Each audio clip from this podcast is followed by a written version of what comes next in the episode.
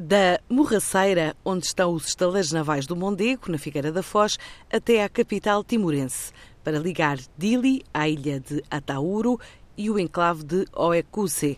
Está pronto a navegar o ferry boat construído pela portuguesa Atlantic Eagle, uma embarcação que tem capacidade para transportar 377 pessoas e 25 veículos. Representa uma encomenda superior a 13 milhões de euros que se junta aos dois pontões, também para Timor, fabricados por esta empresa e avaliados noutros 6 milhões de euros. Assim adianta Joaquim Pérez, o CEO da Atlantic Eagle, Shipbuilding. Nós estamos a fazer um ferry uh, RO-RO, portanto, que é um ferry de passageiros e viaturas, uh, e estamos também a fazer dois pontões, da costagem para o ferry lá para Timor. No entanto, temos também, estamos também a concorrer a um segundo ferry também para Timor, uh, mais ou menos com as mesmas características. Portanto, não é igual, mas é mais ou menos semelhante. Quer dizer, o ferry é um contrato de 13,333 milhões de euros os pontões é um contrato de 6 milhões de euros. O outro, estamos a concurso, portanto, vamos agora começar a negociação, vamos começar tudo. Enfim, eh, será um valor talvez um bocado mais alto do que este ferry que nós agora fizemos o primeiro, não é? Sabe que nessas construções às vezes há contingências que nós não podemos prever, não é?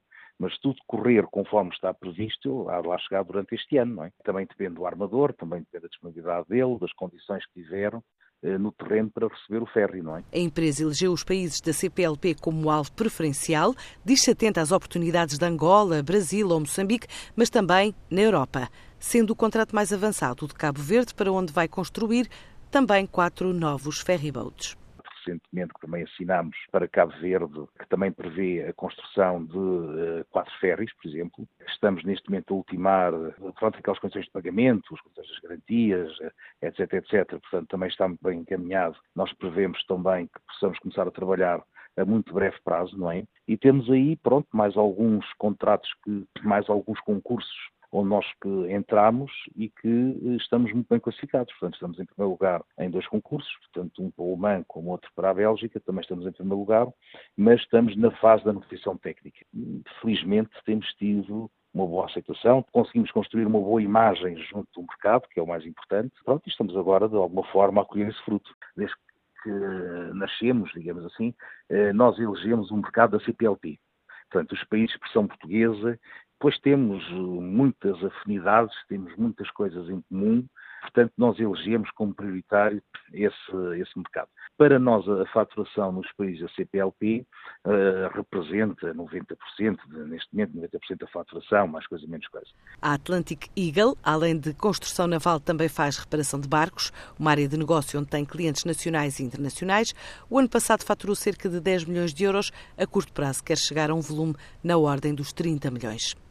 Duas construtoras de origem portuguesa foram escolhidas pelo governo de Angola para erguer duas unidades pediátricas, um contrato global superior a 200 milhões de euros para a obra e equipamento do Instituto Hematológico Pediátrico de Luanda são cerca de 33,7 milhões adjudicados à Motengil Angola.